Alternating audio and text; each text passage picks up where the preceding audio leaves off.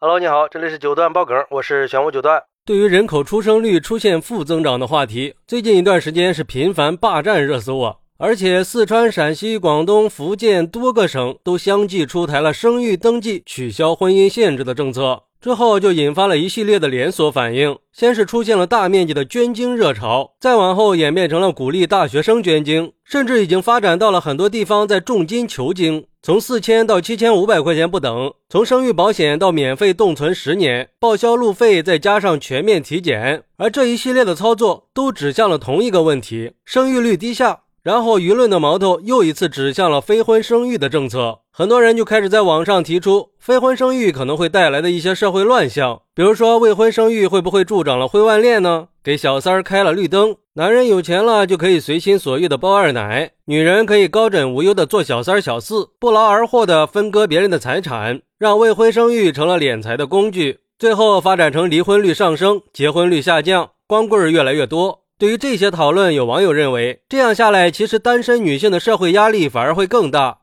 毕竟，在我们的传统里，都是男女组合成的家庭，维持家庭运转，孝敬老人，供养孩子。但是以后，我们不得不面对单身女性独自维持家庭、供养孩子的新局面。女性的依赖性本来就强，需要从男人那里获得安全感和安慰感，现在不得不独当一面，靠着瘦弱的身体撑起整个家庭，压力可见一斑呀。所以说，未来女性的心理和身体方面的障碍可能都会加大。还有网友认为，这样会让出轨的男人更加有信心。对于大多数出轨的男人来说，在享受完婚外的甜蜜之后，最担心的就是如果出轨对象怀孕了、生了孩子的问题。那这个孩子没有正当的身份，被人说是私生子，不管是在社会上还是在学校里，都会受到歧视，甚至被人骂是野种。但是现在有了这个政策，就相当于给这个孩子证明了，没有父亲有母亲也是正当的、合法的。这块压在出轨男人头上的大石头就被搬开了，就会给他们更大的信心和沉着应对的定力。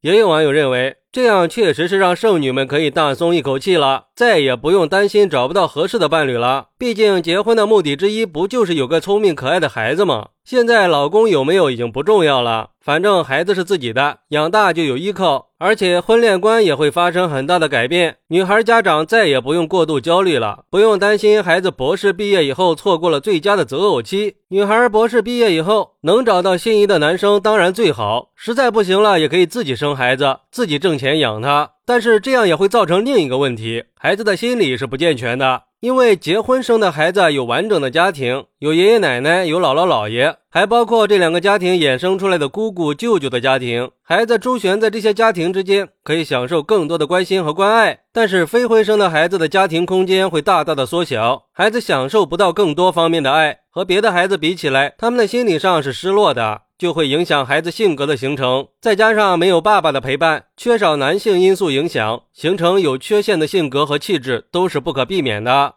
其实吧，这每个新事物的出现都是需要我们有个适应过程的。总的来说，非婚生育的单亲妈妈处境还是不容易的，但是借着社会的支持，他们可以找回母爱的感觉，把孩子养大成人，这也是一种好的结果了。当然，也可以扩大生育的自由度，推动更多的女性拥有更多的自主权。我觉得生育限制突然放开，我们更应该关注的是对女性的保障。毕竟，想要完全自由的非婚生育，在政策上还是有一系列的障碍存在的。就算是真的迈过了这些障碍，也还是需要走完相关流程的。不管怎么说，非婚生育肯定是会存在很多的挑战，尤其是在民众意识和政策维护的方面，它面临着很多的困境。还是希望可以更好的完善政策措施吧，避免一些不公平的事情发生。在保障非婚生育的同时，也要更好的保障婚姻里女性的权益。好，那你觉得非婚生育还会面临哪些困境呢？快来评论区分享一下吧，我在评论区等你，拜拜。